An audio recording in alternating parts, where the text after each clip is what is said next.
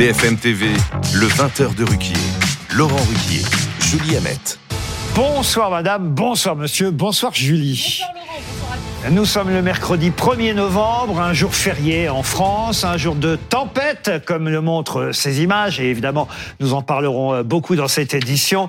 Un dessin de Chonu aussi illustre cette tempête dans l'Union de Reims. C'est Halloween, a signé euh, Chonu avec ce mauvais jeu de mots. Et tout à l'heure, on aura Olivier de Kersauzon qui en a connu bien des tempêtes. On aura Olivier de Kersauzon en duplex. Mais c'est aussi, hélas, un jour de guerre de plus, évidemment, entre Israël et euh, le Hamas palestinien, sans oublier que pendant ce temps, la guerre se poursuit aussi en, Ukraine, ce qui nous vaut un autre dessin excellent, signé Aurel dans le Canard enchaîné aujourd'hui.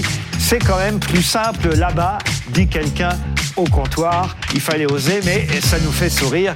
C'est très malin de la part du dessinateur Aurel. La tempête, la Toussaint et bien d'autres sujets à travers notre trombinoscope. Voilà le programme que nous allons aborder ce soir, chère Julie. Alors, je vous laisse présenter et notre équipe et nos premiers invités. Nos débatteurs du soir, on est avec Frédéric Hermel. Bonsoir à vous, journaliste RMC, écrivain. Pablo Pio Vivien, rédacteur en chef de la revue Regard. Bonsoir, à vous, Pablo. Blanche Léridon, directrice éditoriale de l'Institut Montaigne. Bonsoir à vous, Blanche. Et on a le plaisir d'accueillir nos invités de ce mercredi soir. On est avec Chloé Nabédian, journaliste spécialisée en météorologie. Merci beaucoup d'avoir accepté notre invitation. Avec euh, François Pitrel, journaliste environnement pour BFM TV. Et avec Louis Rivière, journaliste météo et climat pour BFM TV. Bonsoir à vous également au moins, voilà, des spécialistes qui s'y connaissent. Je ne dis pas que vous n'êtes pas spécialistes en tempête euh, tous les trois, mais là, on, aura quand même des vraies infos. Et puis surtout, on aura des duplex pendant euh, toute cette heure pour savoir un peu comment ça se passe dans les départements concernés, les départements euh, rouges. Par exemple, en Côte d'Armor, Julie. En Côte d'Armor, où on va aller tout de suite retrouver Anthony Lebos. Les Côtes d'Armor qui font partie, avec deux autres départements, la Manche et le Finistère, des départements qui vont être placés en vigilance rouge à partir de ce soir, minuit et jusqu'à jusqu'à demain 10h. Euh, on est donc avec Anthony. Anthony, euh, vous avez fait le tour des Côtes d'Armor toute la journée. Comment on se prépare là-bas? Bonsoir Laurent, bonsoir Julie. Bon d'abord ce que je peux vous dire c'est qu'il fait absolument pas le même temps euh, euh, ce midi que, que maintenant. Ce midi euh, il y avait un ciel dégagé, presque presque bleu, une légère pluie. Maintenant il fait il fait tout noir, nuit noire avec une pluie qui est beaucoup plus violente. On en parlera aussi avec Rudy Coulon qui est qui est mon invité ce soir, qui est sauveteur en mer ici à, à Trébordin. Trébordin qui est la troisième étape de notre journée ici dans les Côtes d'Armor avec Camille Martin qui m'accompagne. La première étape c'était à, à Perros-Guirec, ville de 7000 habitants et vous connaissez sans doute ce fameux phare de Ploumanac, phare qui a euh, euh, interdit d'accès par euh, par le maire Herven Léon à 18 h aujourd'hui. Il a été interdit d'accès tout simplement parce que les rochers qui entourent ce phare peuvent créer un risque avec des vagues, des submersions qui peuvent créer aussi un danger évidemment pour pour les visiteurs. Donc à 18 h fermeture de l'accès de, de ce phare. Il y a eu aussi d'autres arrêtés, notamment pour fermer un bois, le bois d'amour, il s'appelle le bois d'amour à Perros-Guirec avec ce vent qui souffle toujours, on l'entend davantage euh, aussi. Puis deuxième étape, c'était à Trégastel à une quinzaine de minutes. Cette fois, on avait rencontré David. Euh, David, c'est euh, le patron, le directeur d'un club nautique à, Trégastel. Et alors lui, il a, il a tout rangé, tout mis à l'abri, chose qu'il fait rarement. Il y avait une vingtaine de bateaux qu'il a rangés, une vingtaine de canoës aussi qu'il a rangés avec avec ses équipes, dont certaines étaient étaient encore en formation, des, des jeunes équipes. Il a doublé les amarres aussi pour éviter que tout ça s'envole, parce qu'il m'a dit si quelque chose s'envole, tout va s'envoler. Donc maintenant, il reste finalement plus qu'à attendre que la tempête ne passe il reste plus grand chose à faire. En tout cas, toutes les préparations euh, ont été faites pour éviter des gros dégâts pour euh, le lendemain matin. Vous le disiez, Anthony, il y a des vagues qui sont prévues de 8 à 10 mètres euh, selon les, secteurs. on imagine que dans les ports, il y a une vigilance toute particulière et vous êtes donc avec un membre de la SNSM, c'est bien ça? Absolument, Rudy, qui est, qui est à mes côtés. comment vous appelez, monsieur, d'ailleurs? Vous, participez aussi à cette... Eric. Eric qui est aussi d'alerte, hein, parce que vous êtes plusieurs, il y a plusieurs personnes qui sont, qui sont en alerte. Le port est juste à ma, à ma gauche, il y a une centaine de bateaux quand même qui sont amarrés ici. Et évidemment, euh, Rudy, vous allez être un peu les, les anges gardiens de, de ces bateaux qui sont là. Exactement. Donc euh, bonsoir. Hein. On va effectivement essayer. On va assurer une maintenance euh, toute la nuit en fonction de la bah du temps qui va sévir. Hein. Donc on va essayer de minimiser les, la casse. Est-ce que, est-ce que vous, appréhendez euh, ce qui va se passer euh, ce soir ou est-ce que vous dites bon, on est prêt, euh, les gens dans la région sont avertis, vont pas quand même sortir en mer ce soir ou est-ce qu'il y a toujours quelqu'un, un imprévu, quelqu'un qui va quand même se lancer dans la tempête? Alors, euh, on appréhende toujours hein, une tempête. Euh, on ne sait jamais comment ça va, ça peut se passer. Maintenant, euh, il est vrai qu'on est préparé puisqu'on a déjà connu par le passé. ce qui nous rassure aujourd'hui, c'est que la mairie, notamment, et la préfecture ont fait un, un gros travail de, de prévention au niveau de la commune. Donc, on espère juste que les gens seront sérieux et n'approcheront pas trop près des vagues parce qu'il y a toujours la curiosité qui, qui intrigue. Donc, c'est surtout là où le danger va être le J'ai envie de demander à Loïc Rivière, pour commencer, euh, justement, si au fond là, euh, on, espère, hein, on, espère que rien de grave ne se passera, mais mais on est on peut dire on aura été prévenu parce que euh, dès le week-end dernier, je me souviens, euh, j'ai vu des, des, des, premières infos passer qui nous disaient attention, il va y avoir. On parlait même quasiment d'un ouragan euh, le week-end dernier. Certains, peut-être un peu plus catastrophistes que d'autres, parlaient d'ouragan. Bon, on n'en est pas là, heureusement. ça peut se transformer en ouragan, non? Alors, on a des vents moyens prévus qui sont de la force d'un ouragan. Voilà. Bon, on n'est pas sur la configuration de nos C'est-à-dire 170 km/h, c'est ça Alors, vent moyen. Hein, là, c'est un, un ah. vent sur. Quand est-ce qu'on passe euh, d'une tempête à un ouragan? Alors, c'est à partir du moment où cet ouragan est né dans les eaux chaudes des tropiques et qu'il remonte vers nous. Là, effectivement, ces composantes sont tout à fait différentes. Mm. On peut distinguer son œil par euh, satellite et on a effectivement euh, des vents qui dépassent très largement les 200 km. On n'en est pas là. Donc ça on n'en est pas là clairement, mais on est quand même sur une tempête particulièrement soutenue, exceptionnelle. on en voit au maximum une par an en ce qui nous concerne. Et là, on a une configuration. comme je vous disais, on a été prévenu, tout le monde est prêt. Même le ministre de l'Intérieur a annulé un déplacement. Euh, voilà, il, est, j'imagine, euh, en train de diriger tout ce qu'il faut pour que tout se passe bien. Ah bah c'est certain. Là, c'est maintenant que ça se joue. C'est paradoxal. Quand vous dites maintenant, moi je veux savoir à quelle heure. Ah, vous voulez savoir ben précisément comment ça va se passer bon, Parce que bah, là, pour l'instant, ils ont l'air tranquilles encore là-bas. Hein. Ils sont dehors. Ça commence maintenant. Alors en fait, cette fameuse tempête Karan, là, elle est au sud de l'Irlande.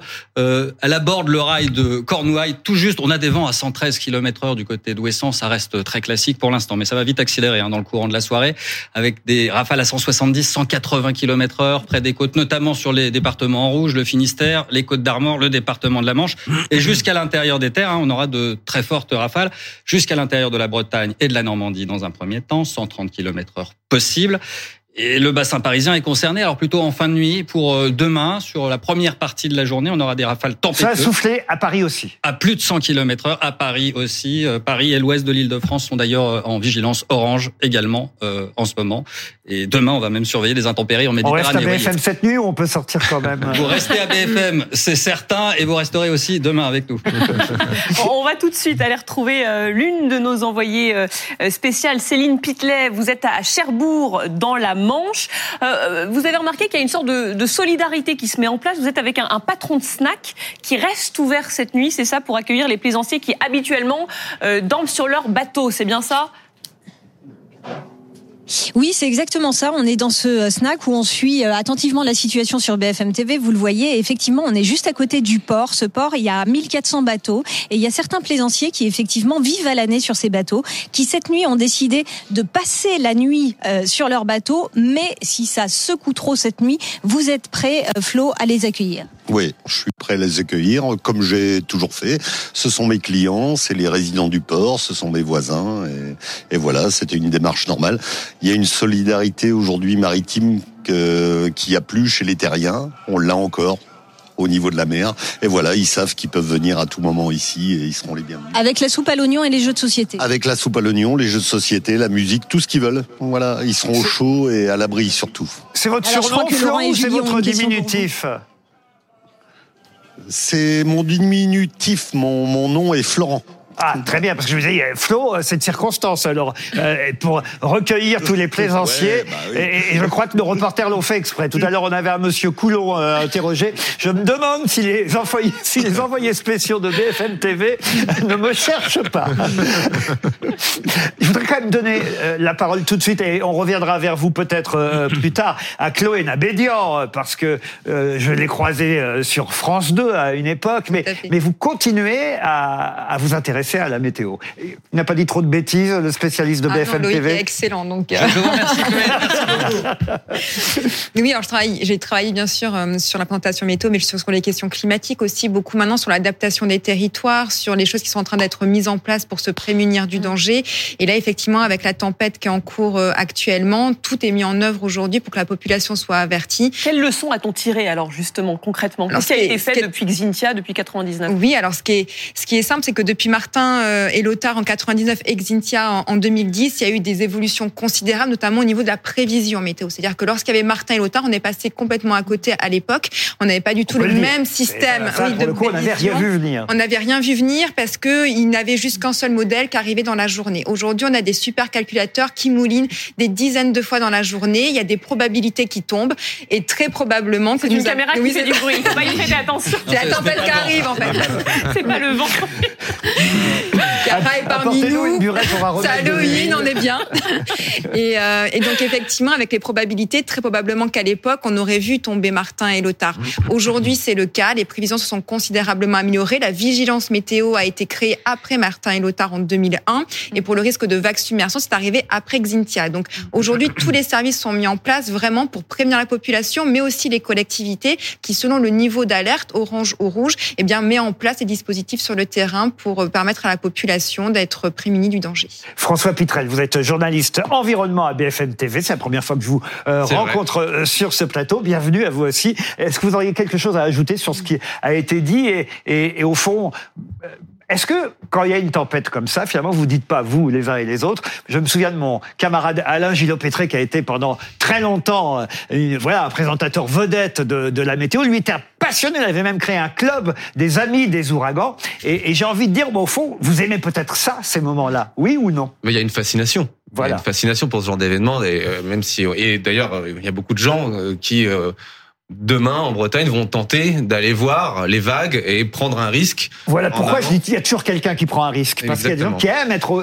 au, au bord de l'événement. Euh, il peut y avoir aussi des euh, passionnés de sport nautique, c'est une des craintes de la préfecture du Finistère, notamment des, des surfeurs, euh, des gens qui aiment la planche à voile, qui pourraient tenter de sortir dans ce genre de conditions, ce qui évidemment il faut leur dire non, non, non et non. Ça voilà. met en plus en danger les sauveteurs qui pourraient Évidemment. être amenés à les, les secourir. Donc ça c'est vraiment un, un, aspect qui nous fascine et qui euh, bah, on a envie de savoir un peu à quoi ça va ressembler. Et après, c'est vrai que c'est aussi parce que ça résonne sur notre métier qui est fait euh, en fait de beaucoup de mauvaises nouvelles autour du dérèglement climatique. Et euh, ça fait partie des conséquences du dérèglement climatique de réussir à s'adapter à ce genre de moments qui vont peut-être se répéter à l'avenir de plus en plus souvent. Alors ça, c'est un autre euh, débat, effectivement, et Blanche Léridon va prendre la parole, mais euh, euh, par rapport, on le sait, au débat entre les climato-sceptiques et ceux qui, euh, au contraire, pensent que euh, vraiment il faut, il y a urgence pour notre euh, planète. Là, on est dans quel cadre avec cette tempête? Cette tempête-là, elle, elle, aurait eu lieu de toute façon, ou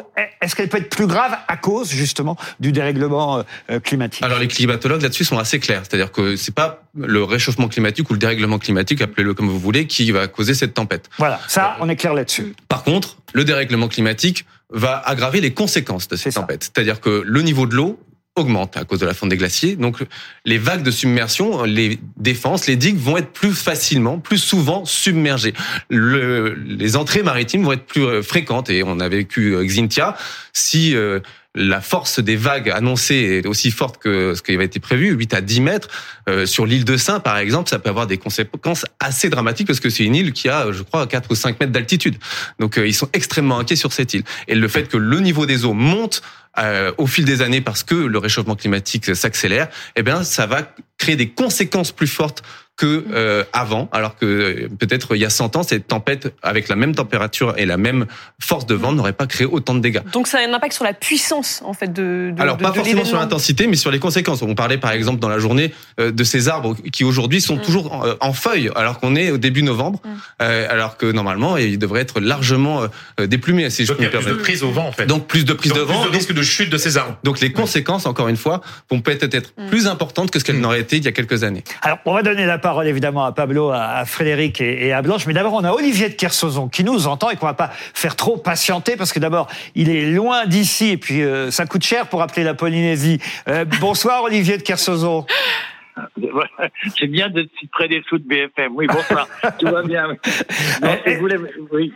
Est-ce que, pardon, hein, je pose la première question, Olivier, vous regrettez pas dans ces temps comme ça de ne pas être en Bretagne chez vous, parce qu'on sait que euh, vous êtes du côté de Brest euh, normalement, parce que les tempêtes, je me dis mais ça doit vous manquer là-bas. Il y en a en Polynésie, elles sont pires, c'est des ouragans, vous allez me dire justement. Mais, mais ça vous manque pas est déclaré cyclone dès qu'il y a 68 nœuds de vent. Donc c'est et les, la, la, la, convergence fait qu'il y a assez peu de cyclones en Polynésie, assez rarement. Alors que les, le très mauvais temps à Brest, il y en a au moins euh, euh, deux ou trois fois en novembre, deux ou trois fois en février, avec parfois des, des tempêtes et des, des crêtes très violentes, comme ce qui est en train d'arriver. Oui. Et, ça vous manque ou pas alors? Non, ça me manque pas. Je pense, vous savez, il y a il y, a une, y a une vieille formule que, que j'aime beaucoup qui dit euh, que Dieu protège euh, les marins qui sont à terre, ceux qui sont en mer qui se démerdent. Donc c'est cette, cette vieille tradition que j'adore signifie bien ce qu'on peut, ce qu'on peut penser. Mais le problème, c'est que le, dans, dans, ma génération, quand on naviguait, au départ, les, les, tempêtes, on savait pas. Aujourd'hui, on sait tout de la météo, on sait tout de ce qui va arriver, donc ce qui permet d'abord d'éviter, de se préparer et de, et de, se, de se protéger. Et le, le, la tempête qui arrive sur la Bretagne, là, sur la France, elle est, elle est, elle est costaud, c'est qu'elle est, elle est vraiment musclée. Et je pense que elle peut créer euh, en mer pas trop de difficultés parce que les navires vont s'éloigner du centre. Tout, le, tout la flotte, tout la flotte qui passe au large de, de Brest en ce moment, à mon avis, les navires, les, les gens doivent retarder pour pas rentrer dans la dépression ou pas, pas essayer de se faire prendre dans ce très mauvais temps. Donc, mais c'est à terre que ça va être le plus difficile parce que, si vous voulez, ces tempêtes-là, elles amènent. On a une en 89, on a eu une tempête de genre. Cette tempête, il y avait une marée de 20 et la marée avait rapporté comme si c'était une marée de, de 120. Ça veut dire que le coefficient de marée est brutalement bouleversé et la mer monte beaucoup, beaucoup, beaucoup plus haut que prévu. Et actuellement, avec une marée de 80, on risque d'avoir une, une, submersion très, très importante. Si vous voulez avoir une idée exacte de ce, que, ce qui se passe sur, sur la mer, vous prenez une assiette à sous, vous mettez de l'eau dans le fond et vous soufflez d'un côté. Vous verrez que l'eau va s'accumuler excessivement facilement de l'autre côté. Et c'est exactement ce que fait le, ce que fait la tempête sur l'océan en, en, en, accumulant le long des côtes des masses d'eau qui ne devraient pas y être et qui n'ont aucun moyen de reculer. Et c'est ça qui rend le, le, ce type de tempête excessivement dangereux. Et alors, comment on se protège dans ces cas-là? Ben, De se protéger, d'abord, je crois que il faut pas rester, il faut pas aller se promener en bord de mer, il faut pas aller se promener sur la côte sauvage, il faut pas aller se promener sur les, les ports qui sont directement euh, directement euh, en contact avec le vent de l'océan et qui sont pas protégés par des baies, des rades ou des choses de genre. Ça c'est sûr. Il faut vraiment faire attention. En plus, il y a un autre, autre problème des tempêtes, c'est que elles, en général à terre, elles sont dangereuses parce qu'elles arrachent des toits, euh, des tuiles, des des, des euh, des tôles, des ardoises et ainsi de suite. Il y a, effectivement, les tempêtes font voler plein de projectiles qui peuvent être excessivement dangereux. Pardon, Olivier. Je vous interromps, mais vous êtes en train de nous dire au fond que ben, on est plus tranquille en mer parce que on évite les chutes d'arbres. Il y a très peu d'arbres en mer et, et, les tuiles des maisons. Oui en, en, mer, si vous avez un bon bateau et si, si euh, vous avez la, de l'eau devant vous, c'est-à-dire la possibilité de fuir. En face du très mauvais temps, il y a deux formules. Un, on arrête le bateau, on arrête tout, on se met à la cape. Et à ce moment-là, on, on bouchonne et on voit ce qui se passe. Et puis, si c'est trop violent, on peut ce qu'on appelle faire la fuite, c'est-à-dire qu'on se met dans l'axe du vent et le, vent sera d'autant moins fort que votre vitesse va être rapide dans le sens du vent. C'est-à-dire que si euh, le vent est à 110 km heure, ben, vous marchez à 20, vous n'aurez plus sur le bord que des, que des, des vents à 90. On en fait, à la mer, c'est assez, assez négociable, surtout quand on connaît exactement le, le, la position de la dépression et son système. On sent l'homme qui s'y connaît. Merci Olivier pour toutes euh, ces précisions. Juste mot, on a lu dans la presse aujourd'hui que la maire de Paris, Anne Hidalgo, était arrivée euh, du côté de chez vous. Vous l'avez vu passer, Madame Hidalgo? Ben, je, je considère pas ça comme les éléments intéressants de la journée. merci Olivier de Kersauzon. On se tourne vers Blanche Lérido qui lève le doigt depuis euh, tout à l'heure. Et merci encore Olivier. Merci beaucoup Laurent. Moi je voulais revenir sur euh, euh, deux points et, et, le premier en réaction à ce que vous avez dit sur l'ampleur des conséquences et des dégâts et rappeler qu'il y a quand même en France une singularité et un régime de couverture de, de ces risques et d'assurance qui est relativement unique au monde puisque alors c'est un petit peu technique mais à partir du moment où vous souscrivez une assurance multirisque habitation, vous êtes automatiquement couvert en cas de catastrophe naturelle. Donc ça, ça excède d'ailleurs euh, la seule question euh, des, Et des vous dites qu'on est une exception. On est une exception. Seule l'Espagne, je crois, euh, a un régime similaire au nôtre. Et ce qui fait qu'en France, vous avez 98% euh, des ménages qui sont couverts en cas de catastrophe naturelle, alors qu'il y a des pays où c'est facultatif, comme l'Italie, où moins de 5% de la population sont couverts, et des pays comme l'Allemagne, où à peine 30% sont couverts. Donc Si l'état de catastrophe naturelle est déclaré. Bien sûr, il faut évidemment que l'arrêté catastrophe naturelle euh, soit euh, publié, mais je crois qu'on peut se réjouir de, de ce dispositif-là, mais qui est un dispositif qui est du coup extraordinairement coûteux et dont le, le prix va être de plus en plus euh, important à mesure que ces catastrophes à la fois se multiplient et aussi que leur ampleur, ce qu'on l'a bien dit, il n'y a pas de consensus scientifique aujourd'hui sur euh, le, le lien entre dérèglement climatique et multiplication du nombre de tempêtes, mais bien sûr, il y a un lien évident entre l'ampleur de ces tempêtes et euh, les dérèglements climatiques. Et donc, on va avoir, je sais que France Assurance avait chiffré à 10 milliards d'euros. Alors là encore, on sort des tempêtes, on est sur les catastrophes naturelles en général. Le coût global euh, pour la collectivité des catastrophes naturelles. Donc, il faut qu'on s'y prépare. Il y a une COP qui s'ouvre dans un mois euh, à Dubaï euh, et qui va devoir traiter effectivement la question de l'adaptabilité au réchauffement climatique et au dérèglement, et c'est ce dont on parle depuis le début, mais aussi euh, à euh, la façon euh, dont on peut anticiper et aller aux sources même euh, de, de, de ces, ces problématiques-là. On a Euh, bien fait de vous mettre sur le dossier de la tempête parce que là, je m'attendais à, tout sauf à ça et elle nous répond effectivement sur les C'est un énorme assurances. enjeu. C'est un énorme enjeu. C'est-à-dire qu'on va avoir des catastrophes naturelles de plus en plus fréquentes euh, et ça va coûter de plus en plus cher. Il y a des endroits, par exemple aux États-Unis, où euh, s'assurer contre l'incendie, c'est devenu impossible quand on habite la Californie. Euh, les assurances ne vont plus couvrir tous ces risques au fur et à mesure. Et c'est même une question de viabilité économique euh, pour certaines. Il y avait, je crois que c'était le PDG d'AXA à l'époque, euh, qui avait dit qu'un monde euh, à plus de 2 degrés n'est pas assurable. Euh, donc euh, en réalité, c'est un véritable risque collectif que nous faisons courir euh, à nos bâtiments, nos enfants, nos familles euh, dans les années à venir si on ne prend pas en compte la question de l'adaptabilité Mmh. au réchauffement climatique. Construire Alors. des villes, construire des maisons, faire en sorte qu'on soit adapté à ces réchauffements. Un, un nouveau duplex, pardon, on Mais vous oui, on interrompt. va retourner quand même euh, là où ça se passe, euh, notamment dans le Finistère. À Douarnenez, retrouver Jeanne Daudet. Euh, Racontez-nous un petit peu, on le rappelle, ça fait partie des trois départements qui sont en vigilance rouge à partir de ce soir. Il y en a 30 autres en vigilance orange. Vous, c'est vigilance rouge. Euh, ça commence à souffler. Qu'est-ce qui se passe autour de vous? Oui, effectivement, hein, euh, Julie, Laurent. Alors, on a, on a pris la route hein, déjà depuis Quimper avec euh, Léonie Houtier. Alors, on avait des trompes d'eau à ce moment-là, un peu de vent, mais vraiment des trompes d'eau. Là, vous le voyez, la pluie s'est arrêtée. C'est une première bonne nouvelle. En revanche, le vent euh, commence euh, à souffler, parfois en rafale. Donc, si à un moment donné, vous voyez une énorme rafale, c'est normal, vous inquiétez pas, c'est prévu. Je me trouve avec Bertrand Poulmar. Bonjour, vous êtes adjoint au maire ici à, à Douarnenez. Euh, J'imagine que là, euh, vous avez tout mis en place euh, pour euh, la population. Vous êtes prêt pour cette tempête? Oui, alors depuis quelques jours déjà, nous avons mis en place un plan de un plan de sauvegarde et donc du coup, nous avons préparé nos équipes et doublé nos équipes pour qu'elles soient prêtes à intervenir cette nuit en cas de besoin. Et qu'est-ce que qui est prévu en termes de vous avez renforcé les effectifs Euh, Il y a des gens aussi qui sont prépositionnés pour demain pour d'éventuels dégâts? Alors, comme je vous l'ai dit, oui, effectivement, nous avons doublé nos équipes d'astreinte et puis euh, tout le monde sera prêt donc dans la nuit, il sera prêt également pour intervenir demain matin parce qu'en fait, euh, il est très important de pour la population que les, les équipes soient prêtes pour surtout s'il y avait des, des dégâts pour déblayer bah, soit les routes, soit les les comment dire les, les terrains, enfin ou les Il y a aussi une salle communale qui est prévue s'il y a des naufragés de la route, notamment s'il y a des gens qui doivent être évacués dans la nuit. Oui, alors nous avons prévu effectivement euh, d'ouvrir le centre nautique euh, qui a une capacité de 40 places au cas, en cas de besoin. Merci beaucoup, merci pour euh, pour toutes ces précisions. Vous voyez ici, euh, c'est euh, le port euh, rue ici à, à Douarnenez. Il y a des gens qui vont dormir, qui vont passer la nuit dans euh, ces euh, bateaux euh, malgré la tempête euh, qui s'annonce. Ben, Ils sont bien courageux. Merci euh, Jeanne. On va quitter le Finistère pour la Loire-Atlantique. Oui, retrouver Alexis Vivier. Merci Alexis d'être là. Alors vous, euh, mais voilà, les images parlent d'elles-mêmes. Vous êtes. Euh, moins chanceux. Moins chanceux. Cher. On est, on est un peu plus, on est un peu plus mouillé que vous en plateau, ça c'est sûr. ouais. Non, mais même, même que dans le Finistère. Je ne pensais pas, je pensais qu'en Loire-Atlantique, ce serait mieux que dans le Finistère, voyez-vous. Eh ben, voyez-vous, non. Alors là, on a clairement passé un cap, hein, que ça soit au niveau du vent ou de la pluie. Euh, comme vous pouvez le voir derrière moi sur les images de, Philippe Vigneault, on s'est un peu éloigné des arbres hein, parce que euh, le vent souffle vraiment très très fort au niveau euh, au niveau de ces arbres juste là.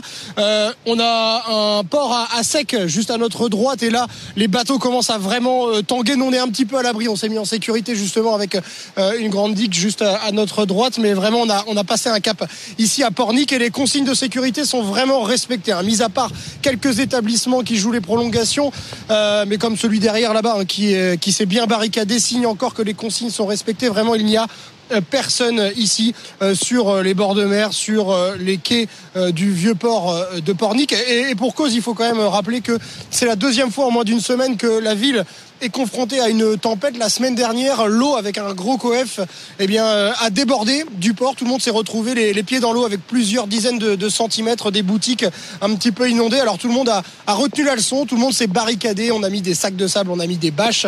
On se, prépare vraiment ici à Pornic à vivre cette nuit de, de tempête Kiaran qui va nous, nous frapper définitivement et, et, bien nous mouiller en tout cas. Là, on commence en tout cas effectivement à s'inquiéter parce que c'est vrai que l'eau fait peur. Il faut bien dire euh, une chose le feu fait peur, mais l'eau, moi, me fait encore plus peur parce que on a l'impression qu'on la maîtrise encore moins bien. Euh, vous ne regrettez pas d'être, euh, de ne pas être allé en bord de mer, euh, Chloé Nabédian? Bah, Je pose à peu près la même question que j'ai posée à, à, à, François Pitrel parce qu'au fond, quand on est passionné par ça, euh, on a envie d'être au plus près des éléments. Ça va souffler à Paris, mais forcément moins que sur la côte. Oui, mais après, il faut surtout que les correspondants sur place fassent très attention justement lorsque euh, le coefficient de marée va devenir de plus en plus On élevé. va lui acheter une capuche voilà, déjà pour le prochain. Qui montre le bon exemple du coup, comme quoi il ne faut pas aller justement sur les bords de mer pour voir ce qui se passe. C'est très important que les gens restent cafeutrés euh, chez eux euh, cette nuit, qui ferment bien leurs volets, qui rangent vraiment tous les outils dans le jardin, les, les chaises. Les... Il faisait encore il y a une dizaine de jours très beau, les gens profitent encore de leur jardin, donc il faut bien tout mettre en, en prévention sur donc dans les garages et, et chez soi. Et c'est vraiment important quand les rafales sont assez destructrices. Et pour avoir testé des rafales de vent jusqu'à 130 km par heure, j'étais vraiment euh, totalement couché au sol et le vent peut vraiment vous emporter. Donc le risque est particulièrement important. Fred Hermel et Pablo n'ont encore rien dit. Alors Fred. Oui, alors je parler un peu de l'aspect politique parce qu'il y a quand même un petit catastrophisme depuis quelques jours qui est très bien. Euh, les gouvernants sont là pour prévoir hein, la possibilité d'une ah bah Parce que si on prévoyait pas, alors on leur en voudrait. vous n'avez pas commencé à râler. On sent quand même que depuis, ils sont passés quelques catastrophes, le Covid, euh, les, euh, les, les, les, les, canicules, etc. Euh, on sent qu'aujourd'hui, les, les, les, responsables politiques sont pétrifiés. Gérald Darmanin a annulé son déplacement à Mayotte, d'ailleurs. Bah, bah, voilà, ça veut tout dire. Ouais. Ça veut tout dire. Ils sont pétrifiés à l'idée qu'on leur demande des comptes, même pénalement pénalement. On voit très bien ce qui s'est passé après le après le Covid. Donc je je, je suis pas climato-sceptique, mais on sent que sur tous ces sujets-là maintenant, on prend peut-être plus de précautions qu'on aurait prises il y a 10 ou 15 ans. C'est parce qu'on a des prévisions météorologiques qui sont beaucoup plus précises. C'est-à-dire que vous n'aviez pas les modèles euh, qui permettaient d'avoir deux à trois oui. jours. Mais, mais, les gouvernements, les vigilances rouges, ils sont là. Oui, mais tant, euh, tant mieux, rouge. Tant mieux. Mais très bien. Franchement, personne n'avait préparé la canicule. C'était 2003 la canicule. Euh, personne n'avait préparé la canicule, la tempête de 99 non plus. Bon bah voilà, là. Oui, mais on a pris. Mais c'est dire on verra. On verra. Ce que dit Julie sur Gérard Darmanin, c'est qu'il y a une volonté de montrer qu'on est là on est pas il y a le capitaine est sur le bateau. Mais est-ce qu'il y a une surprudence justement, euh, Chloé, je, je... sur euh, ces vigilances euh, qui se multiplient? Est-ce que là, par exemple, la vigilance rouge, mm. c'est parce qu'on veut être sûr de se dédouaner en gros s'il y a le moindre problème, ou vraiment ça vaut une vigilance rouge dans trois départements ce soir? Alors c'est le risque majeur, c'est-à-dire que moi je suis vraiment pour cette communication parce qu'en fait il y a vraiment des changements dans la mentalité des gens lorsqu'il y a une surcommunication sur un sujet. On a pu le voir nous pendant la COP 21, il y a eu vraiment un avant et un après parce qu'il y avait eu un matraquage de communication. Donc c'est très important de communiquer pour informer le grand public. Après, le risque, effectivement, c'est lorsqu'on ne parle trop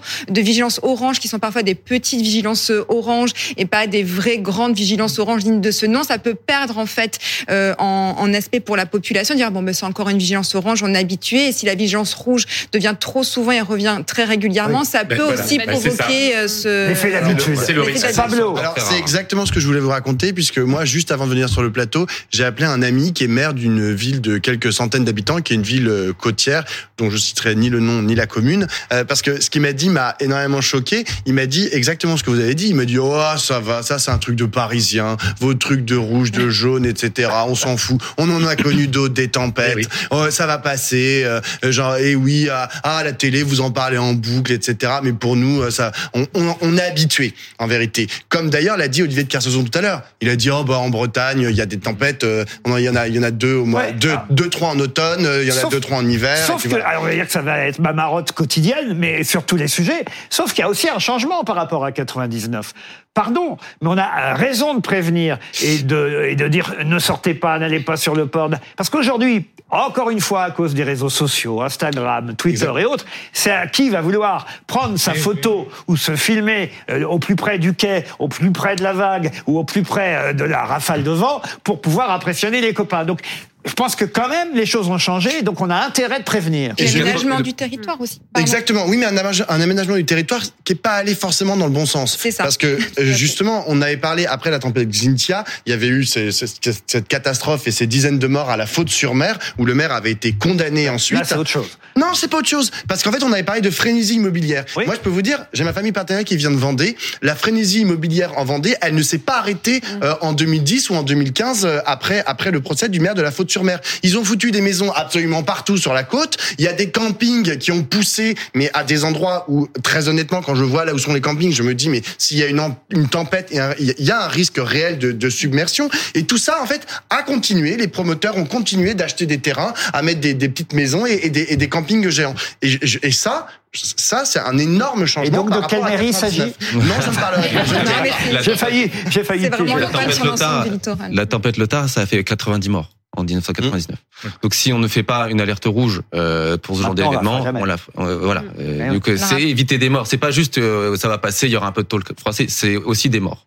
Alors, on n'est pas sur le même niveau que Lothar, malgré tout, et, et, Martin, on est quand même un cran en dessous, donc faut quand même le, le, le préciser aussi. Après, le problème majeur, c'est vraiment le développement et l'urbanisation, en fait, sur le littoral, avec tellement de personnes qui veulent avoir leur maison en bord de mer, avec vraiment la vue magnifique, etc. Mais en fait, c'est des zones qui sont extrêmement dangereuses aujourd'hui, avec une érosion qui est très forte, mmh. avec une montée des eaux, en plus avec le réchauffement climatique qui aggrave encore plus la situation. Des dunes et qui s'écroulent voilà, donc on est dans une situation là où même à la faute sur mer, j'ai encore vu un reportage où on avait permis à une personne d'acheter en zone rouge une maison en lui demandant juste de rajouter un étage voilà. supplémentaire pour se prémunir du danger. On y reviendra puisqu'on est ensemble jusqu'à 21h et même jusqu'à 22h pour Julie qui elle aussi consacrera beaucoup euh, de temps, j'imagine, à, à ces risques sur la tempête. On y revient de toute façon, mais ce sera après le trombinoscope et après quelques minutes, seulement quelques minutes. Restez avec nous sur BFM TV.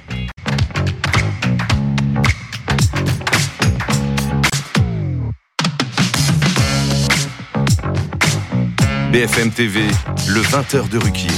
Laurent Ruquier, Julie Hamet.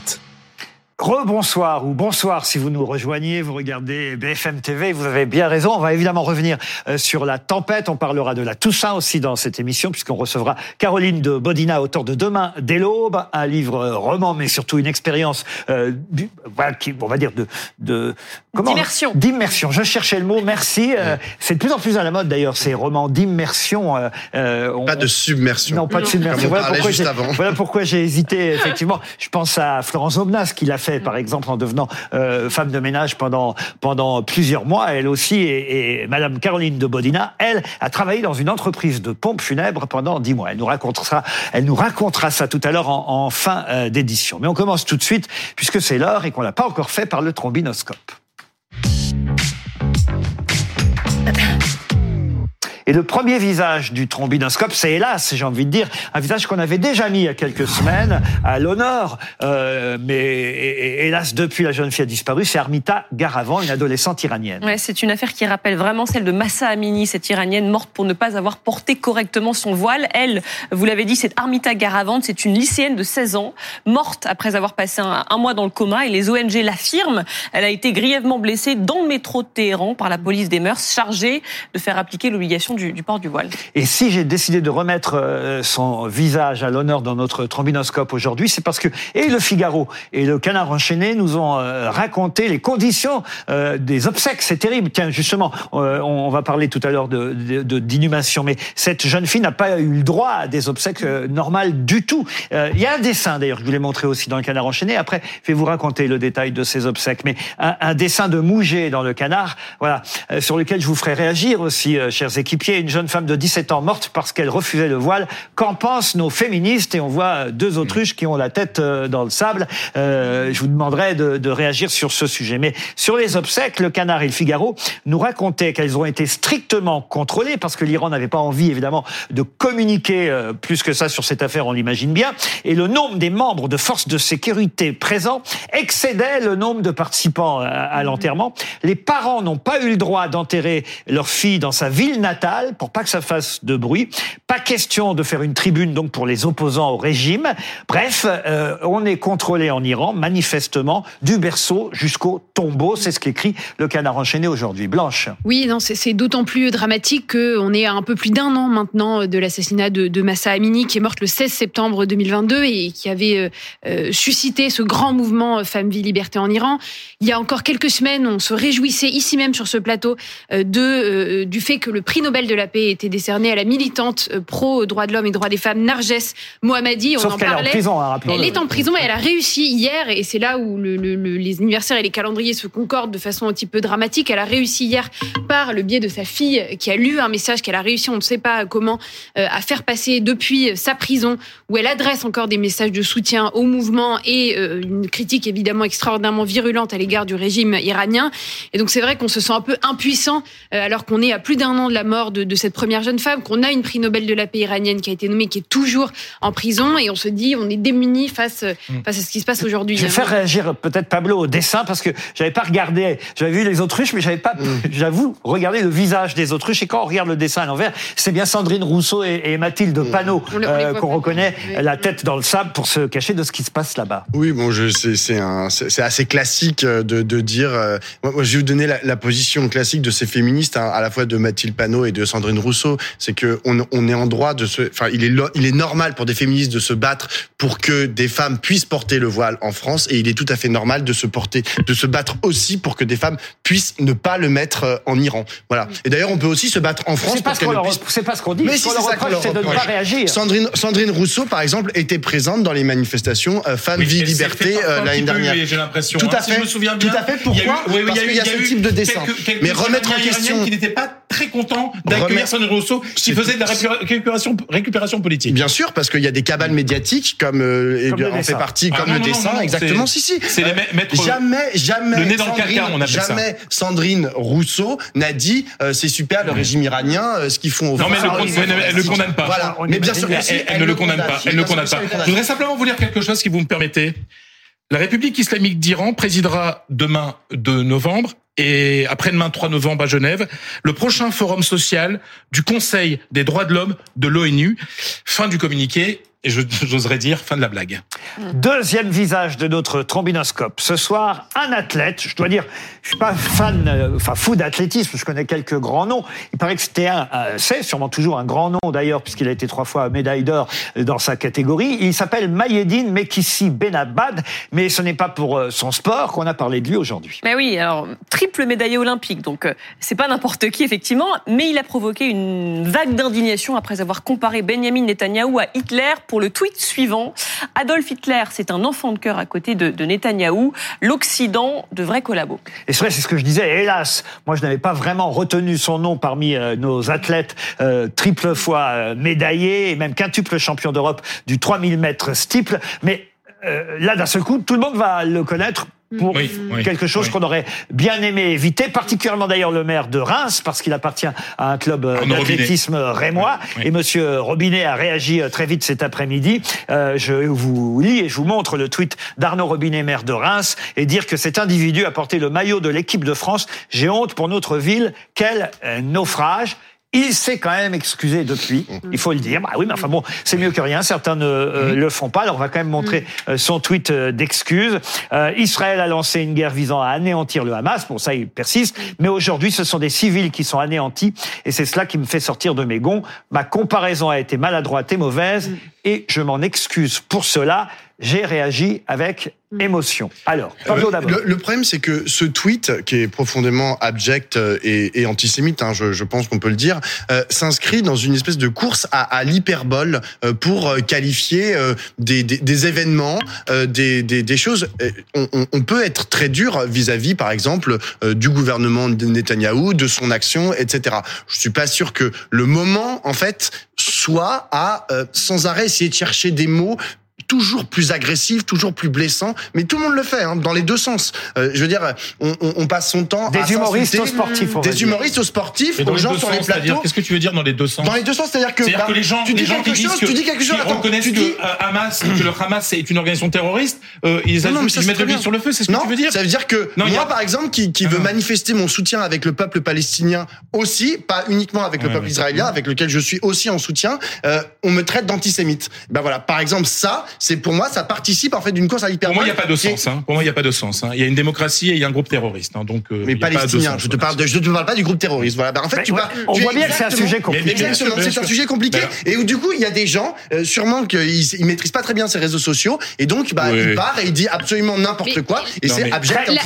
La- deuxième partie du tweet, c'est Blanche qui conclut. La, la deuxième partie du tweet est intéressante aussi, c'est-à-dire l'O- l'Occident, tout ce collabo, et cette nouvelle façon de mettre dos à dos l'Occident d'un côté Et ben voilà. et euh, le, le- on parlait de, de binarité et euh, de, de polarisation, l'Occident d'un côté qui est, qui est maintenant assimilé au mal, et puis de l'autre, euh, à ce qu'on appelle un peu le Sud global désormais, qui réunirait une. une- C'est le principe du wokisme. C'est ça. Je n'irai pas jusque-là, mais en tout cas, il y a, il y a le- un le blanc- dénigrement. Le blanc, l'Occident est coupable de tout. Il y a un dénigrement de l'Occident et qui oui. doit nous préoccuper. euh, On change de sujet, plus amusant heureusement celui-là, encore que euh, c'est François Ruffin qui, euh, euh, qui a des soucis. Et qui a des soucis. Alors, il est épinglé, le député de la France Insoumise, pour une histoire de cafetière, euh, Laurent. Une cafetière jugée trop coûteuse, 344 euros. Et il a répondu au déontologue de l'Assemblée nationale. Oui, alors ce sont pas des gros soucis, hein, autant le dire. Il s'en amuse même un peu, mais enfin, quand même, il est surpris qu'on lui en veuille pour quelques euros pour une cafetière. Et il a fait une vidéo, il faut le dire, plutôt amusante. On va pas vous la passer dans l'intégralité parce que elle dure euh, 4 minutes au, total, mais on a fait un petit montage plutôt juste et, et- et plutôt amusant.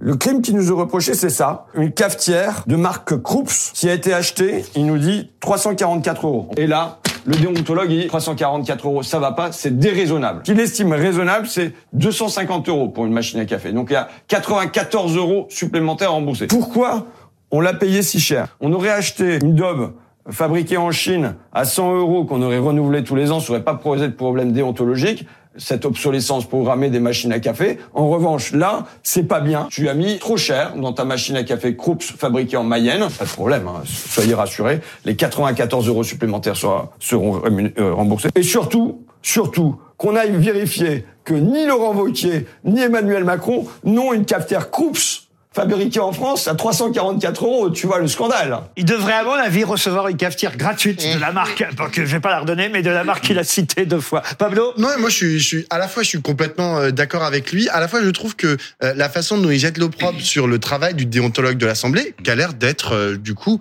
bah, un, un type qui fait bien son travail, puisqu'il arrive à éplucher et à arriver jusque là. Jusqu'à moi, je me dis, non, et moi je me dis bon bah tous les députés aujourd'hui euh, de l'Assemblée euh, nationale, euh, toutes leurs dépenses doivent être scrutées euh, de façon aussi minutieuse que celle de François Ruffin, et donc bah ça, euh, bravo le déontologue. Puis, Ruffin nous fait aussi aller encore une fois dans les coulisses de l'Assemblée. On en parlait, on parlait tout à l'heure de euh, Florence Aubenas qui s'était euh, mis dans la peau d'une femme de ménage. Euh, C'était lui qui avait porté, voilà, le, le, le, le sujet des femmes de ménage de l'Assemblée. Et ça, alors euh, c'est un tout autre Je- sujet. Mais dans le côté immersion et coulisses de l'Assemblée nationale, je- c'était oui, mais plus là- intéressant. Oui, enfin là, il essaie de retourner en sa faveur quelque chose. Il n'était pas obligé de communiquer. Le déontologue n'a pas communiqué là-dessus. Il a voulu jouer avec ça. Je suis désolé, Monsieur Ruffin, mais c'est avec mes impôts, les gens de tout Oui, droit, enfin, là, que l'on paye ça. Ben, je suis désolé parce que François Ruffin, c'est le premier à dénoncer les patrons voyous. Et ben, les députés euh, qui ne respectent pas les règles, Oui. avec de l'argent public et qui dépensent au-delà Mais de ce qui est permis il va dans la note de frais. hein, il va rembourser, Eh ben, il le mais- dit, mais hein, les c'est- mais- mais 94 Moi, je euros. Trouve ça très bien que les. euh, il y a- Ce a- qui veut dire, ce qui veut dire Ruffin par cette vidéo, c'est qu'il y a parfois des abus Bien, plus oui, graves et, et que le sien est voilà, c'est un peu exact. enfin, Et que acheter Je suis français, désolé, il y a des que règles. acheter il y a français, ça a des un règles. Prix. Français, ça a un prix. C'est de l'argent public. Moi, les 94 euros, il a qu'à les payer. C'est pas moi de les payer. Oui, mais acheter français, ça a un prix. C'est aussi ça qu'il dit dans sa écoute, vidéo. euh, 300 et quelques, euh, à moins cher, tu as des, tu as des Français. Hein. Allez, on passe à la partie culturelle et heureuse et anniversaire de notre trombinoscope avec Salvatore Adamo. Et oui, il est né en 1943 en Sicile et donc Laurent, il rentre aujourd'hui dans le club des octogénaires. Et est-ce qu'on l'a en ligne, Salvatore, parce qu'on voulait lui souhaiter un bon anniversaire? Vous nous entendez, Salvatore? Je vous entends, Laurent. Bonsoir, bonsoir, messieurs, dames. Et évidemment, la première question qu'on a envie de vous poser, Salvatore, c'est est-ce que vous allez bien? Parce qu'on sait que vous avez dû annuler quelques concerts euh, récemment pour des raisons vocales. Est-ce que vous allez mieux? Écoutez, ce soir, je devais être sur scène à l'Ancienne Belgique, qui est le music hall de Bruxelles, où j'avais débuté. Et malheureusement, euh, ben, j'ai été trop optimiste. Je suis chez moi et je m'en excuse auprès des personnes qui avaient l'intention de me voir. Je, déteste poser des lapins. Voilà, et je remercie en tout cas tous ceux qui m'ont envoyé des messages d'encouragement. Voilà. Alors c'est vrai que vous rentrez aujourd'hui dans le club des octogénaires, Salvatore. Bon anniversaire d'abord. Et il y avait un papier dans, dans, La Croix, le journal La Croix hier, qui disait les octogénaires sont de plus en plus en forme. On nous citait Catherine Deneuve, Mick Jagger, Martin Scorsese. On pourrait en, en citer d'autres. Vous rentrez dans un joli club finalement, Salvatore. oui, c'est vrai qu'avoir 80 ans aujourd'hui, ce que je ne réalise toujours pas, euh, c'est beaucoup plus facile qu'il y a 50 ans où nous étions les patriarches euh, condamnés à fumer la pipe dans, dans un fauteuil.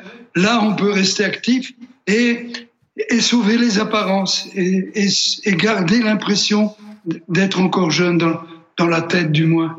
Restez avec nous quelques instants, Salvatore, parce que je voudrais qu'on vous euh, regarde sur scène, chanter une chanson et vous allez comprendre que je ne l'ai pas choisie par hasard. Inch'Allah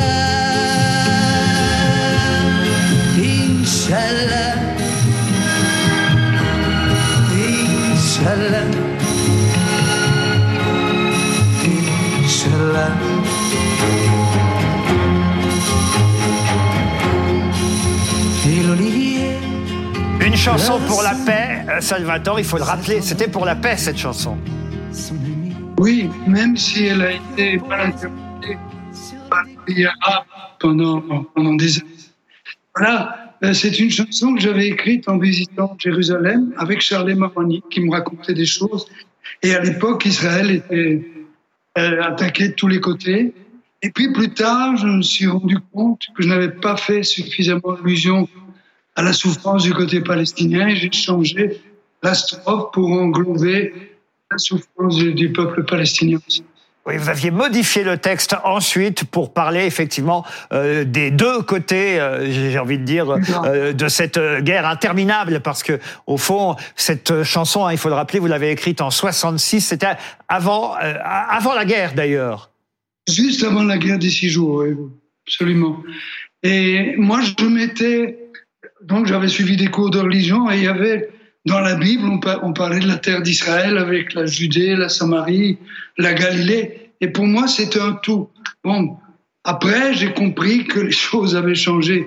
Et bien sûr, j'en ai même fait une version que j'avais reprise avec Moran, où j'étais carrément dans l'utopie et dans le rêve, où euh, finalement, fils d'Ismaël et fils d'Israël libéraient une colombe dans le ciel.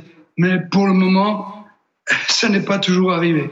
Vous dire un mot à Salvatore, Fred Hermel ah, mais Moi, je suis ravi de pouvoir parler à Salvatore Adamo parce que, franchement, moi, je, chez moi, on aime beaucoup Salvatore Adamo. Ma mère écoute beaucoup Salvatore Adamo. Et moi-même, j'ai Faut jamais dire ma mère, faut non, dire mais moi. Non, moi, je veux dire moi-même, voilà. Il y a des chansons mythiques. Et ce que je veux dire, c'est que on dit ma grand-mère maintenant. Ah oui, bah oui, bah, mais en fait, le, moi, ce que j'aime chez Salvatore Adamo, comme quelques rares chanteurs, il y a aussi Frédéric François, c'est qu'ils ne sont plus aujourd'hui à la une des, des, des, journaux, qu'ils ne sont plus souvent invités à la télé, et pourtant vous remplissez des salles comme peu de gens en France. Et ça, il faut l'applaudir. Vous avez un public extrêmement fidèle, Salvatore. On voulait surtout vous souhaiter un bon anniversaire. Je vais vous citer Salvatore. C'est ma vie, je n'y peux rien. C'est elle qui m'a choisi. Euh, et, et ben, elle vous a bien choisi parce que cette vie elle dure, euh, 80 ans aujourd'hui. Euh, J'ai envie aussi encore de citer un, un autre extrait de, de, chanson. Si tu étais le temps, je serais sablier. C'est un oh. gros sablier, Salvatore Adamo. Oui, ben, il y a parfois des, des, des, grains plus gros qui passent moins bien dans le sablier, comme celui que je suis en train de vivre à présent. Mais, mais quand même... Mais, ça va aller. Je suis sûr que vous allez remonter sur scène et fêter effectivement cet anniversaire un peu plus tard avec votre public. On vous embrasse et on voulait vous souhaiter ce bon anniversaire pour vos 80 ans. Merci Salvatore. Merci à vous. Et c'est vrai qu'aujourd'hui, aujourd'hui, il faut le dire. Euh, c'est aussi l'anniversaire de Fabrice Lucchini. c'est vrai en plus. Mais non, mais les chanteurs durent sur scène. Juste un mot sur la une de la Provence. Ce matin, j'avais choisi de mettre Bruce Springsteen aussi dans le trombinoscope. Et alors lui, il n'est pas encore euh, octogénaire, mais il est quand même septuagénaire, le boss. Euh, et il va faire une date euh, l'année prochaine au Stade Vélodrome. Regardez, voilà, c'est la, la une de, de la Provence. Hein, c'est bien ça? Mais vous avez dit l'essentiel. Voilà, 22 nouvelles dates à travers l'Europe. Son seul passage en France, ce sera donc à Marseille. Concert au Vélodrome le 25 mai prochain. Et les billets de ce concert français, donc, seront mis en vente le 7 novembre prochain. Vous, êtes un fan, Laurent Vous avez les détails que je n'ai Voilà, pas. Non, je ne suis pas un fan, mais j'ai trouvé que cette une de la Provence, par les temps euh, qui courent, c'est osé de faire une une sur un chanteur et une une culturelle, parce que, bon, faut dire c'est The Boss, c'est quelqu'un euh, que... Puis à Marseille, ils sont toujours très très fiers. hein. Dès qu'il se passe quelque chose chez eux, c'est normal. La Provence, la Provence, c'est le grand journal. Mais c'est vrai que le fait qu'ils viennent à Marseille et pas à Paris, je crois qu'ils sont un peu fiers du côté de Marseille. C'est la seule date française du boss Bruce Springsteen. Vous êtes euh, fan de Bruce Springsteen? Moi j'aime beaucoup euh, Born in USA et euh, dont les paroles d'ailleurs sont pas du tout une ode euh, à- aux États-Unis mais euh, une chanson plutôt euh, euh, critique à l'égard de la guerre Et du la droite Vietnam. américaine l'a- l'a utilisé, en fait, Ouais, et mais c'est à- pas- complètement à contre-emploi euh, et Tistoué et euh, compagnie. réécouter les paroles aujourd'hui dans la période qu'on traverse, c'est assez intéressant euh, sur l'assignation de vos lieux de résidence qui un petit peu dans quelles conditions vous allez combattre malgré vous. Tout ça est riche d'enseignements. On suit évidemment toujours ce qui se passe sur les côtes euh, françaises euh, du côté de la Bretagne. Et euh, d'ici 22 heures, j'imagine, euh, Julie Hamet, que vous aurez d'autres envoyés spéciaux. On qui- y revient dans, dans 10 minutes. Voilà, qui nous tiendront au courant, évidemment, au fur et à mesure de l'évolution de cette tempête. Mais aujourd'hui, c'était aussi la Toussaint. Et c'est vrai que de nombreuses familles ont pour habitude ce jour-là, familles catholiques essentiellement, c'est une fête catholique, hein, la Toussaint, d'aller au cimetière pour rendre hommage aux défunts, aux disparus. Bon, moi, je préfère aller un autre jour parce qu'il y a trop de monde ce jour-là, euh, je trouve. Mais euh, c'est une fête importante aussi, euh, la Toussaint dans le monde des pompes funèbres que vous avez effectivement euh, connu pendant dix mois pour écrire un livre qui s'appelle Demain dès l'aube chez euh, Flammarion. Ce monde des cimetières, vous l'avez connu parce que vous avez cette particularité pour le livre d'avoir fait plusieurs emplois différents dans le domaine de la mort. Exactement. C'est un, jour. Quels très- sont les, les emplois différents d'ailleurs que vous avez faits? Euh, J'étais euh, marbrière, c'est-à-dire, on va commencer par, euh, par la fin. Marbrière, c'est travailler dans les cimetières, c'est-à-dire euh, construire les monuments, ouvrir ou les refermer pour les inhumations. Euh, C'était très étonnant parce que les marbrières, euh, ça n'existe pas. Êtes marbrière oui, enfin un stagiaire. Parce que, bon, euh, sont des personnes qui, dans cette société, avec une, avaient une double casquette. Ils étaient également porteurs. Donc, J'ai appris et on apprend qu'un porteur de cercueil, vous voulez porteur dire de cercueil, mais un porteur ne fait pas que porter les cercueils. Euh, les porteurs vont chercher les défunts quand euh, quand on appelle la société de, de pompes funèbres. Euh, et là, dans cette société-là, les, les porteurs en fait euh, travaillaient aussi en tant que marbriers. Donc j'ai passé beaucoup de temps avec eux. Thanatopracteurs qui font les soins de, de conservation, euh, conseillers, euh, conseillers, euh, conseillers funéraires. C'est un secteur qui concerne 25 000 personnes en France, c'est pas rien, et pourtant, c'est un secteur qu'on connaît très mal. Comment vous, qui avez été en immersion dans cette société euh, familiale implantée dans le Loiret, hein, pour redonner le, le contexte, comment analysez-vous ça? Est-ce qu'on a, c'est notre peur de la mort qui fait que c'est des choses qu'on ne veut pas tellement savoir? On a tous été confrontés euh, au deuil, à la mort d'un proche, euh, et pourtant c'est un secteur qu'on ne connaît pas ou qu'on ne veut pas connaître? On, on ne veut pas le connaître parce qu'effectivement. euh, C'est tabou en fait encore. C'est extrêmement tabou encore. Je pensais pas autant, hein, et, et, et ça l'est. Ça l'est déjà quand eux se présentent, euh, quand on travaille, quand on dit qu'on travaille dans les pompes funèbres. Euh, on peut avoir un geste de recul. Certains disent directement non, moi je travaille pas. Je dis pas que je travaille dans les pompes funèbres parce que euh, ça crée un blanc. Donc je dis je suis croque, je suis croque mort. Et les gens en face disent ah on dit croque. La- Non, l'abréviation, suis croque, c'est croque. Je, je suis croque mort parce qu'ils préfèrent y aller directement. Non, mais euh, en fait, tu fais quoi dans la vie? Allez, déconne. Je suis croque mort. Donc on ne croit pas les gens. Et certaines, certaines personnes en fait euh, restent floues. Disent je suis conseiller. Donc on peut être conseiller en assurance, on peut être conseiller en automobile, euh, voilà. Mais c'est vrai que euh, ce sont des personnes qui dans leur contrat de travail ont une clause de confidentialité, un peu comme les médecins. Donc ils parlent peu.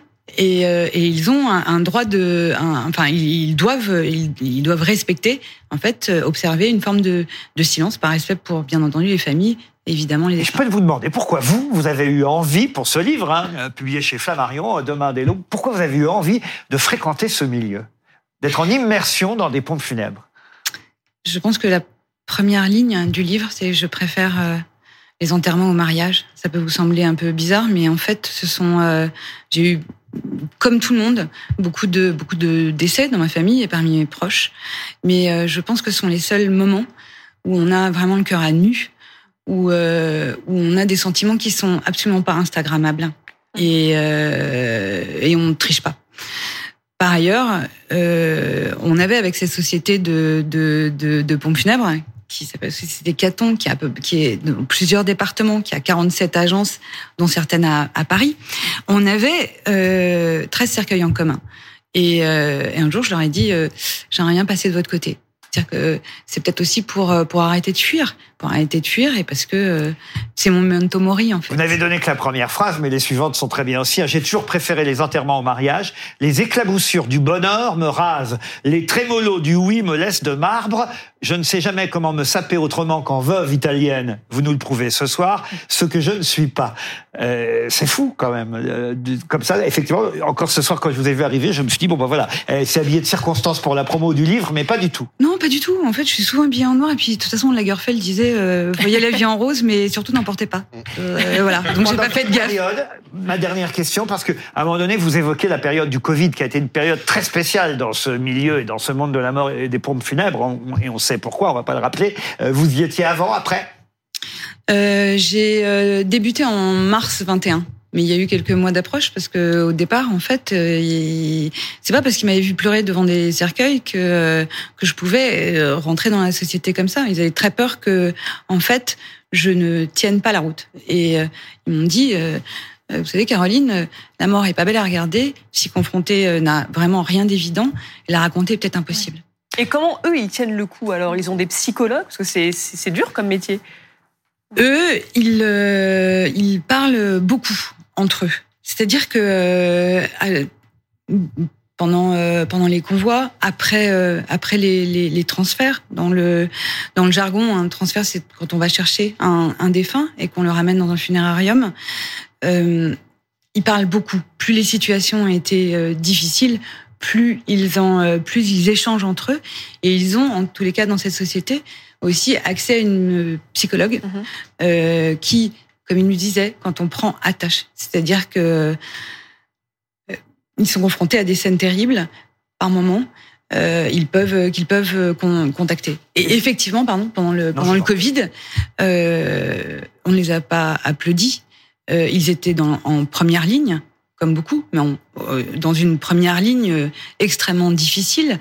Et, euh, et je sais que euh, il n'était pas remercié. Donc le, le, président fondateur de la société a appelé le préfet pour dire est-ce qu'éventuellement on pourrait avoir des remerciements? Et le préfet a remercié. Il y a eu quelques enquêtes, sondages qui sont parus euh, récemment. Forcément, c'est souvent euh, en cette période de Toussaint que ces enquêtes euh, sortent, qui montrent que les Français maintenant choisissent quand même majoritairement plutôt la crémation que l'inhumation. Vous comprenez pourquoi? Alors c'est pas encore totalement totalement majoritaire. Dans dans les années 80, il y avait à peu près fin fin fin 70 80 environ 1% des, des, des obsèques qui faisaient l'objet d'une crémation. Aujourd'hui, c'est 39%. Et dans un sondage qui est sorti effectivement récemment, euh, qui a été qui est fait par la, la, la, Fédération euh, nationale du funéraire, les, les, projections, quand on demande aux gens euh, on, on, a ou inhumation ou crémation aujourd'hui en France, euh, à 60%, les gens répondent euh, une crémation. Une crémation. Mm. Un mot sur ce sujet, Non, si vous en avez envie. C'est vrai que ça, ça traduit un petit peu la sécularisation progressive de nos sociétés, où effectivement tout ce qui relevait du rite religieux, euh, euh, puisqu'on sait que l'Église est plutôt, alors elle autorise hein, la crémation depuis, je crois, 63. ouais, 63, 63, mais elle est, elle est plutôt, euh, elle est plutôt relativement euh, hostile, et donc il y a, il y a quand même un, un, un mouvement qui accompagne. Et c'est intéressant. J'ai regardé les chiffres dans d'autres pays européens, je, je, je l'ignorais, mais en Grèce, c'est seulement depuis 2006 que le pays autorise la, la, la crémation, et seulement depuis 2019 qu'on peut réellement le faire, puisqu'il n'y avait aucun centre où c'était possible. Et vous avez un certain nombre de pays euh, avec euh, une implantation de la religion catholique qui est encore très élevée, notamment l'Italie, où les chiffres sont encore euh, très Mais- Oui, mais déséquilibrés. la hein. déchristianisation de la France fait que justement c'est plus simple aussi. Puis Bien je sûr. vais être Mm. très trivial, c'est aussi beaucoup moins cher la crémation que qu'un- que de faire construire un tombeau, euh, le marbre et tout ça quoi. Il vous reste 20 secondes, Et Pablo. puis alors, il y a, et moi je suis allé regarder aussi parce que il y a, c'est aussi rattaché à plein de pensées euh, ésotériques. Euh, c'est-à-dire euh, à partir du moment où vous êtes euh, incinéré, bah vous êtes de la cendre. Mm. Et là, mais vous avez une foultitude de choses que vous pouvez faire avec ces cendres, euh, plus ou moins euh, légales. Hein. Vous pouvez les disperser. Il y en a qui vont les disperser dans des toilettes d'aéroport, qui vont les disperser dans des squares, etc. Alors que c'est totalement interdit hein, sur, sur dans les lieux publics. Et puis alors, Mais il y a aussi des, il y a aussi des startups qui vous proposent euh, de les mettre dans des urnes qui se transforment en arbres. Il y en a d'autres qui vous disent oui, on va pouvoir faire du diamant avec euh, sur la avec euh, avec vos, vos cendres ou alors on va, on va on va les mélanger avec de je sais pas quoi pour après faire euh, des huîtres. Non mais c'est c'est absolument magique en fait le monde des startups qui rentrent dans les dans les pompes funéraires. Je rappelle le livre de Caroline de Bodina, Demain dès l'aube, c'est chez euh, Flammarion. Mais évidemment, on va très vite euh, s'intéresser à nouveau à ce qui se passe sur les côtes françaises. Et grâce à vous particulièrement, euh, Julie Hamet, vous êtes avec nos téléspectateurs jusqu'à 22h. Moi, je vous retrouve demain soir à 20h. Bonne fin de soirée avec Julie. Bonne soirée Laurent, on se retrouve tout de suite.